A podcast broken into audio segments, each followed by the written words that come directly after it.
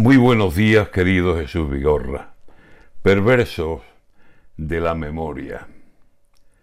La memoria, facultad para vivir lo vivido y vivirlo de tal forma que de alegría vivirlo.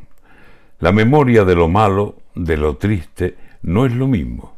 Y para que la memoria se nos convierta en martirio, en largos ratos amargos, mejor olvidar, amigos.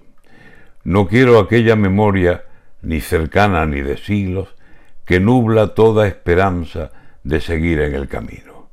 Lo que pasó, ya pasó, y si fue bueno, bendito, y a celebrar su recuerdo, gloria de haberlo vivido, y si fue malo, olvidarlo.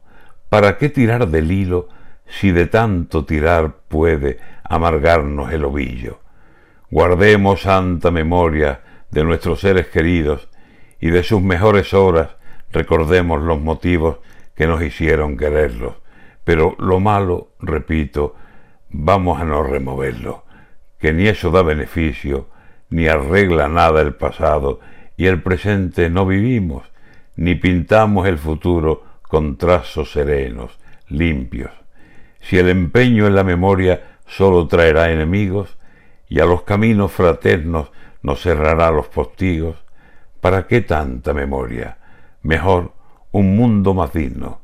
Y si hay que olvidar, se olvida lo que nos ha dividido, que a veces, en ciertos males, fue medicina el olvido.